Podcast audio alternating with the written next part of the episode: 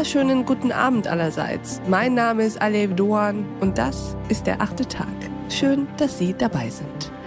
Heute sprechen wir über Arbeit, über die Frage, weshalb die Wirtschaft hierzulande wächst, doch sich Wohlstand aus eigener Kraft zu erarbeiten trotzdem immer schwieriger wird.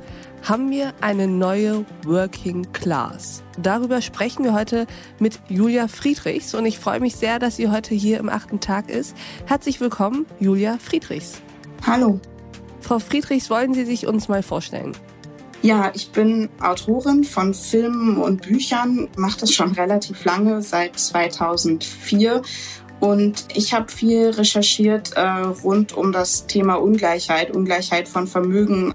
Ich habe mich mal bei McKinsey beworben, um dort den Bewerbungsprozess mir anzuschauen. Ich habe über Elite-Akademien, Elite-Unis geschrieben, über Erben gerade ähm, einen Film gemacht, der Ungleichland hieß, ähm, der sich mit der Vermögensverteilung beschäftigt hat. Und die letzten fast zwei Jahre an dem Buch Working Class gearbeitet, wo ich eben Menschen getroffen habe, die aus Arbeit heraus sich Wohlstand aufbauen wollen. Mhm. Und Sie haben die Frage behandelt oder plädieren auch dafür, warum wir Arbeit brauchen, von der wir leben können. Skizzieren Sie uns doch einmal, worum es Ihnen geht.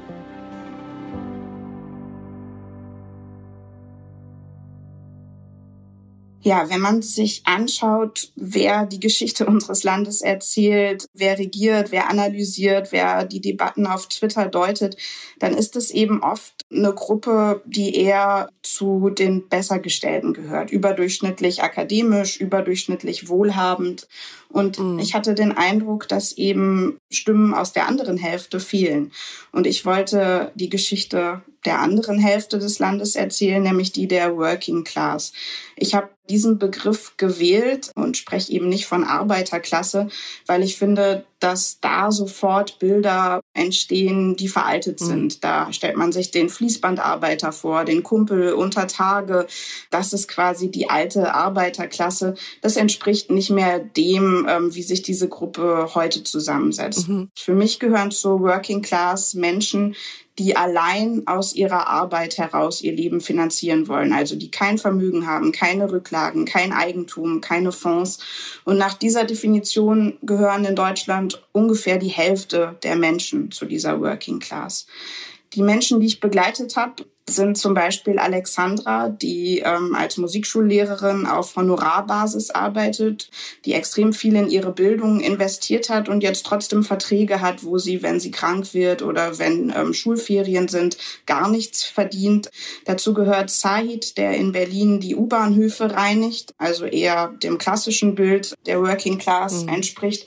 Aber auch jemand wie Christian, ähm, der Konsumforschung in einem Büro macht. Und ich habe diese drei Menschen über ein Jahr lang begleitet, weil ich eben zeigen wollte, wie vielfältig diese Gruppe ist, wie sehr sie auch in den Dienstleistungsberufen beheimatet ist und weil ich eben wissen wollte, wie geht es ihr denn? Wie geht es der Working Class? Und wenn man sich das anschaut, dann kann man sagen, der ging es schon mal besser. Mhm. Ich vergleiche die Lage mit den westdeutschen 1980er Jahren. Das ist die Zeit, in der ich groß geworden bin und das ist aber auch die Zeit, von der Ökonomen sagen, dass es äh, die Zeit des gezähmtesten oder des sozialdemokratischsten Kapitalismus war, die wir erlebt haben. Mhm. Damals war der Abstand zwischen den Durchschnittseinkommen und den guten Einkommen sehr viel geringer ähm, als heute. Es gab sehr viel mehr Aufstiege, das heißt von Leuten, die in Arbeiterfamilien geboren wurden, die es dann in die Mitte oder die obere ähm, Mitte ähm, geschafft haben. Und irgendwann, Ende der 80er, gab es einen Bruch. Aber Frau Friedrichs, was ist da in den Ende der 80er passiert? Warum hat sich das so geändert? Ja, da ist nicht die eine große Sache passiert, sondern viele Dinge, die sich so ein bisschen ähm, als perfekter Sturm gegen die Working Class verschworen haben. Die Globalisierung hat dazu geführt, dass die Konkurrenz auf dem Arbeitsmarkt größer geworden ist und wir sehen, dass seit den 90ern die Löhne der unteren 40 Prozent nicht mehr gestiegen und teilweise sogar gesunken sind. Mhm. Die Biografien sind brüchiger geworden. Das heißt, es war nicht mehr so, dass man in einem Unternehmen begonnen hat und dann dann sich von ganz unten quasi in der Karriere, in der Laufbahn in 45 Jahren hochgearbeitet hat, sondern wir sehen eben, dass Menschen schneller aus Unternehmen ausscheiden, dass die Unternehmen kleinteiliger geworden sind. Auch das ist vor allem zu Lasten derer gegangen, die darauf angewiesen sind, dass sie ähm, diese Karrieren machen können.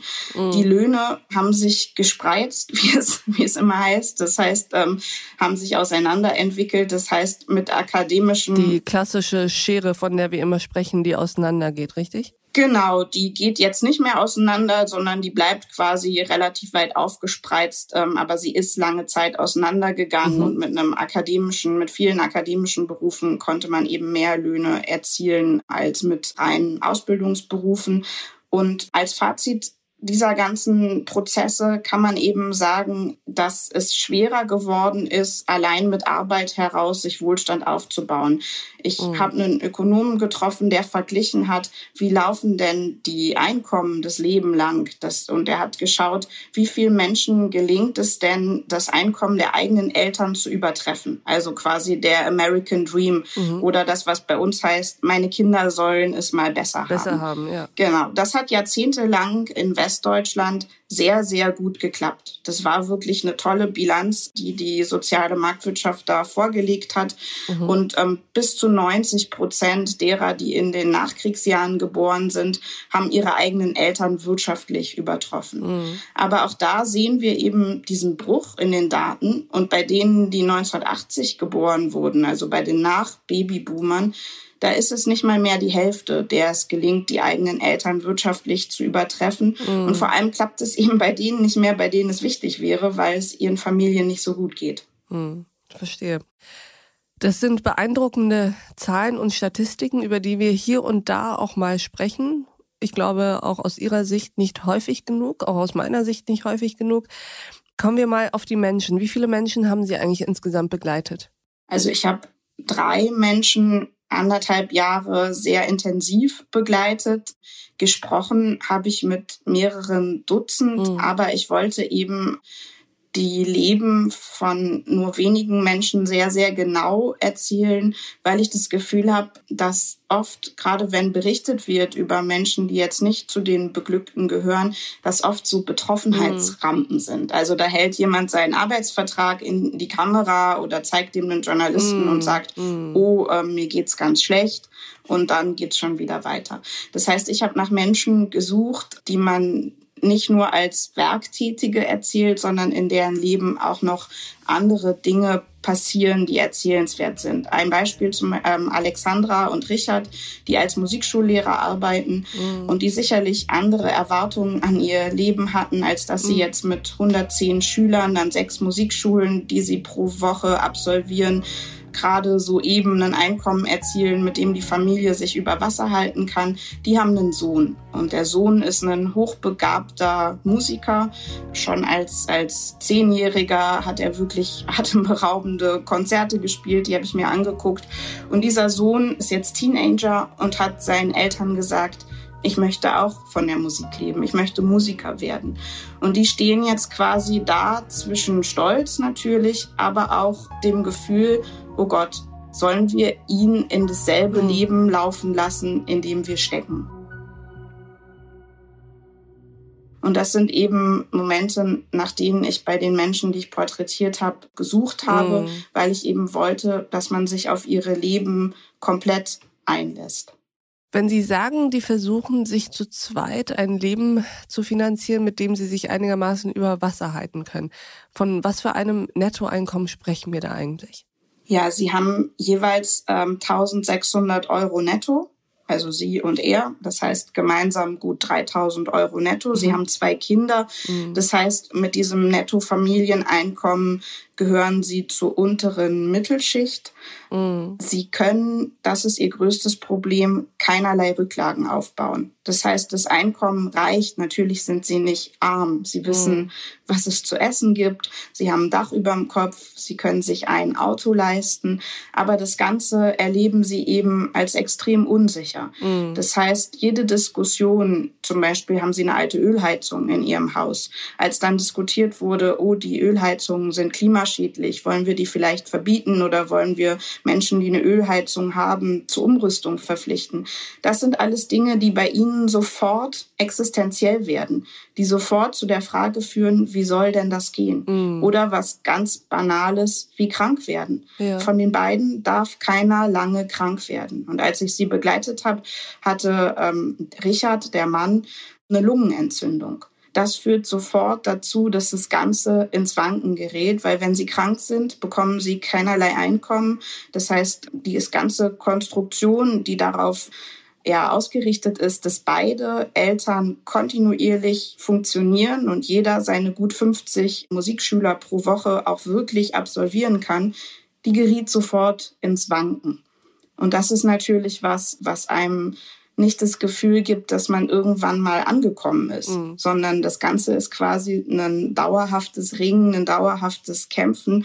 Und was ich bei denen besonders beeindruckend fand, ist, dass sie sich nicht wirklich darüber beklagen, beschweren, sondern dass sie sagen, unsere Aufgabe ist, für unsere Kinder immer noch eine Schippe draufzulegen und immer mhm. noch weiterzumachen und immer noch mehr zu versuchen. Sie haben eben gesagt, der Working Class ging es schon mal besser, haben eben auch die Zahlen dazu erläutert. Jetzt im Moment nicht so. Wenn wir jetzt über die drei Menschen sprechen, die Sie ganz nah begleitet haben, wie geht's denen und was sind die Gemeinsamkeiten, die die vielleicht haben? Ja, so unterschiedlich die Berufe sind, in denen die arbeiten. Die große Gemeinsamkeit ist, dass alle das Gefühl haben, so eine Art Einzelkämpfer zu sein. Mhm. Also nur selber quasi da zu sein und dass sie keine Strukturen haben, ähm, auf die sie sich glauben, verlassen zu können. Und auch keine gesellschaftliche Solidarität empfinden? Nee, genau, sondern einfach ähm, das Gefühl haben, auch so ein bisschen selber schuld an ihrer Lage zu sein. Also der mhm. Sahi zum Beispiel, der die U-Bahnhöfe reinigt, der geht mit sich extrem hart ins Gericht und erzählt sein Leben schon als Scheitern oder als Versagen und sagt, hätte ich doch mal nur meine Ausbildung zu Ende gemacht, hätte ich doch mal nur da durchgehalten. Mhm. Aber ich meine, er reinigt seit 18 Jahren zuverlässig die U-Bahnhöfe. Ich habe ihn begleitet. Das ist keine Arbeit, wo man jetzt sagt, die macht man aus Selbstverwirklichungsgründen, aber es ist ja eine total notwendige Arbeit. Mhm. Also wenn er da durch ist, sieht der U-Bahnhof ganz anders aus als vorher und er macht es zuverlässig und ähm, gründlich. Und warum ist das ein Scheitern? Also warum ist es ein Versagen? Genau, die Frage ist, warum ist das so wenig wert? Genau. Wenn es etwas ist, auf das wir ja alle, die diese U-Bahnhöfe besuchen und ähm, die Verkehrsmittel nutzen, warum ist es so wenig wert, wenn wir alle aber darauf bestehen, dass es jemand macht? weil wir Menschen wie Said das Gefühl geben, dass ihre Arbeit nicht mehr wert ist. Also um das an ihm ganz konkret zu erzählen. Bis Mitte der 90er Jahre war der Job, den er macht, Teil der Berliner Verkehrsgesellschaft. Das mhm. war ein Festangestellter, der das gemacht hat. Der hatte alle Ansprüche, die jemand, der bei der BVG arbeitet, hat. Das mhm. heißt, der konnte ähm, das Erholungsheim der BVG benutzen. Der war ganz selbstverständlich in der Kantine zu Hause. Der hatte auch alle Aufstiegs- und Fortbildungsmöglichkeiten, mhm. die jemand mhm. dort hat. Und der war Teil des Teams. Ich habe Menschen getroffen, die das gemacht haben, äh, den Job, den Said jetzt macht. Die haben erzählt, dann haben wir nach der Schicht noch mit den Zugführern und mit denen, die am Bahnsteig gearbeitet haben, ähm, zusammengesessen und noch ein Bierchen getrunken und schon so ein bisschen Working Class Romantik kam da auf. Dann hat man entschieden, das ist zu teuer. Das heißt, wir sourcen das out, wir geben das raus. Mhm. Jetzt ist es nicht mehr Teil quasi der BVG-Familie, wie die sich ja auch nennen, sondern ähm, Sahid arbeitet bei einem Subunternehmen, mhm. die sich immer wieder um die Linie bewerben. Die sagen, wir reinigen eine Linie und es ist es, die auch immer versuchen, so hat er es zumindest beschrieben, dass angeboten wird, wir schaffen mehr Bahnhöfe in einer Schicht, so wird es billiger. Mhm. Und das hat für ihn zum Beispiel ganz konkret zur Folge, wäre er noch bei der BVG, hätte er auch eine Fahrkarte für die U-Bahn. Bei ihm ist es so, er putzt die U-Bahnhöfe und dann muss er, wenn er die U-Bahn dann danach benutzen will, bezahlen dafür.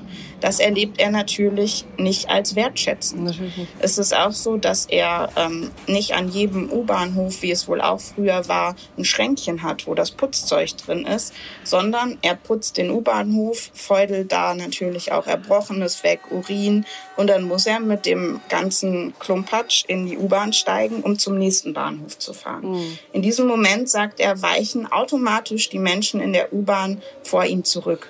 Das heißt, die denken, i, was ist hm. das denn für einer? Er stinkt, sein Putzzeug stinkt und diese Momente erlebt er eben überhaupt nicht als wertschätzend und als, oh, wir haben Respekt vor ihrer Arbeit, sondern er fühlt sich quasi als, als Aussätziger, den man am liebsten ähm, gar nicht sehen will, den man am liebsten gar nicht wahrnehmen will und der eben nicht Teil des großen Teams ist. Im Gegenteil, es ist ja eher so, dass da mehrere Elemente der ja, ich finde, man kann schon sagen, Demütigung seinen Tag strukturieren. Genau. Also er nimmt zum Beispiel auch seine Essenspausen gar nicht wahr, weil er sagt, er hat keinen Platz, wo er sauber essen kann. Das mhm. heißt, er isst nicht, er trinkt kaum und dann, wenn er seine Schicht fertig hat, dann duscht er sich und erst dann nimmt er zum Beispiel Nahrung zu sich, weil er sagt, das Ganze ist für ihn was, was er einfach irgendwie durchstehen will. Und jetzt ist es so, dass auch Sahids Vater in derselben Lage war. Auch er war ungelernt, auch er hat quasi gejobbt, wie man es nennen würde. Mhm. Er hat aber damit ausreichend verdient in den ich komme wieder drauf zurück, westdeutschen 80er und frühen 90er Jahren, mhm. um eine fünfköpfige Familie alleine aus dem Gehalt versorgen zu können. Und Saids Vater sagt heute zu seinem Sohn, mit deinem Lohn, mit deinem Gehalt hätte ich mir früher den Hintern abgewischt.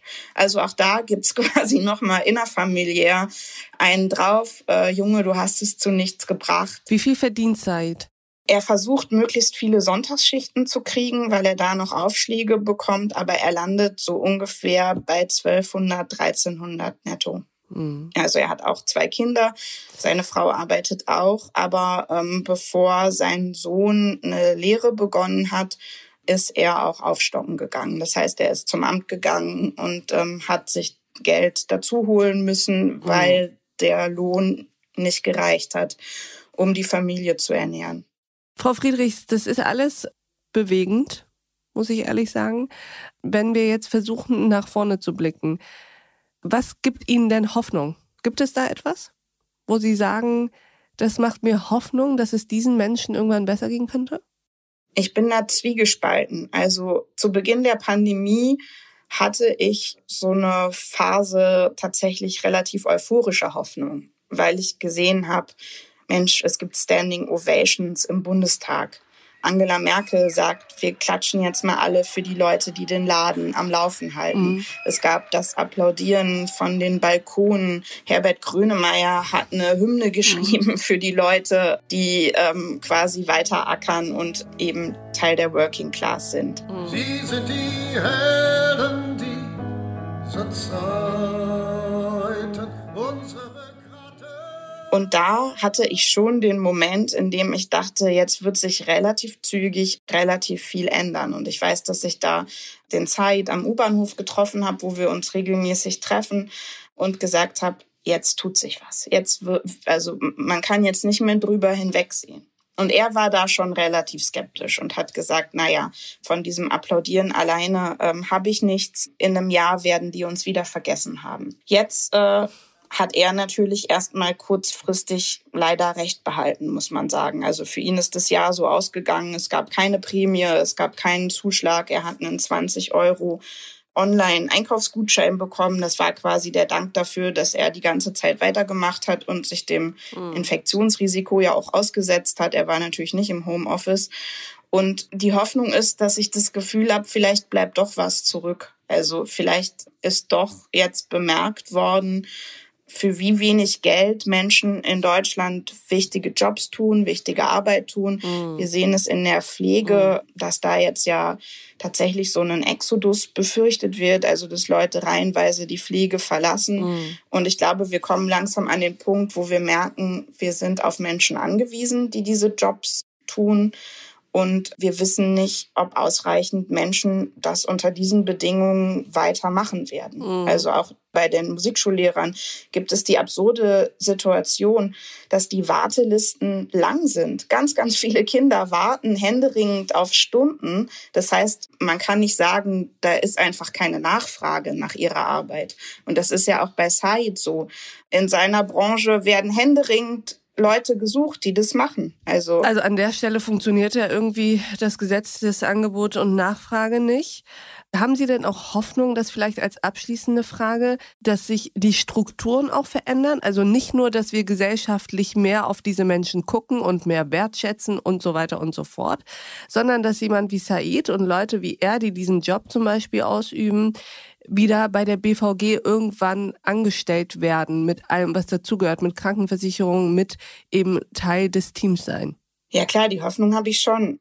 Es wäre ja auch politisch relativ einfach möglich. Also das muss man ja auch sagen, wir sprechen hier nicht von politischem Hexenwerk. Mhm. Ich glaube, wenn es den politischen Mut und die Entschlossenheit gäbe zu sagen, wir wollen das so nicht länger hinnehmen. Es macht auch volkswirtschaftlich relativ wenig Sinn, weil wir wissen ja alles, was Said mehr verdienen würde, würde er verkonsumieren in Deutschland. Das heißt, er würde quasi ähm, auch die Wirtschaft ankurbeln mit einem höheren Lohn.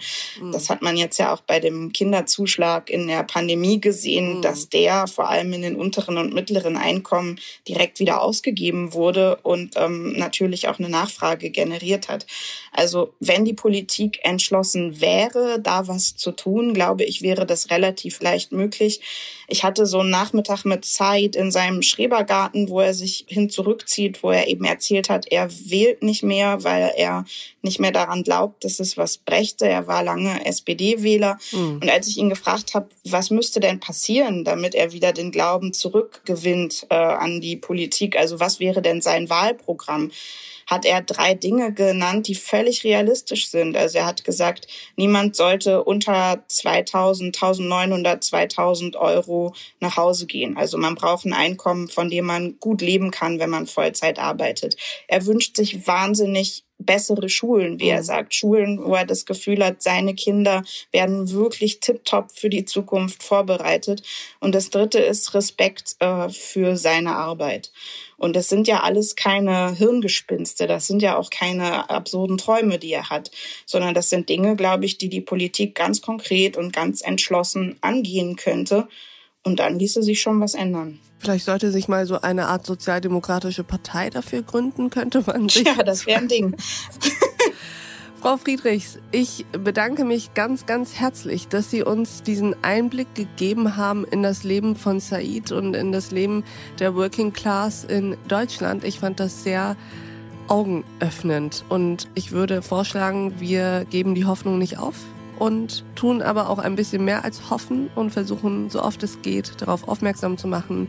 Ich freue mich, dass Sie im achten Tag waren. Ich danke Ihnen. Ja, sehr gerne. Danke für die Einladung. Und ich bedanke mich auch bei Ihnen, liebe Hörerinnen und Hörer, fürs Zuhören und Mitdenken. Und ich würde mich freuen, wenn wir uns im nächsten achten Tag wieder begegnen. Bis dahin, auf sehr, sehr bald. Ihre Alef Doan. As soon as you're born, they make you feel small. By giving you no time instead of it all. till the pain is so big you feel nothing at all. A working class hero is something to be. A working class hero is something to be. They hurt you at home and they hit you at school. They hate you if you're clever, and they despise a fool. Till you're so fucking crazy you can't follow their rules. A working class hero is something to be. A working class hero is something to be. when they've tortured and scared you for 20 odd years. Then they expect you to pick a career. When you can't really function, you're so full of fear. Working class hero is something to be. A working class hero is something to be. Keep you doped with religion and sex and TV. And you think you're so clever and classless and free.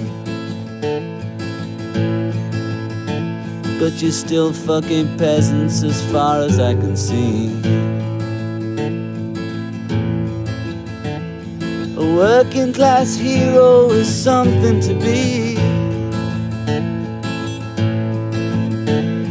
A working class hero is something to be. There's room at the top, they are telling you still. First, you must learn how to smile as you kill. If you want to be like the folks on the hill. A working class hero is something to be.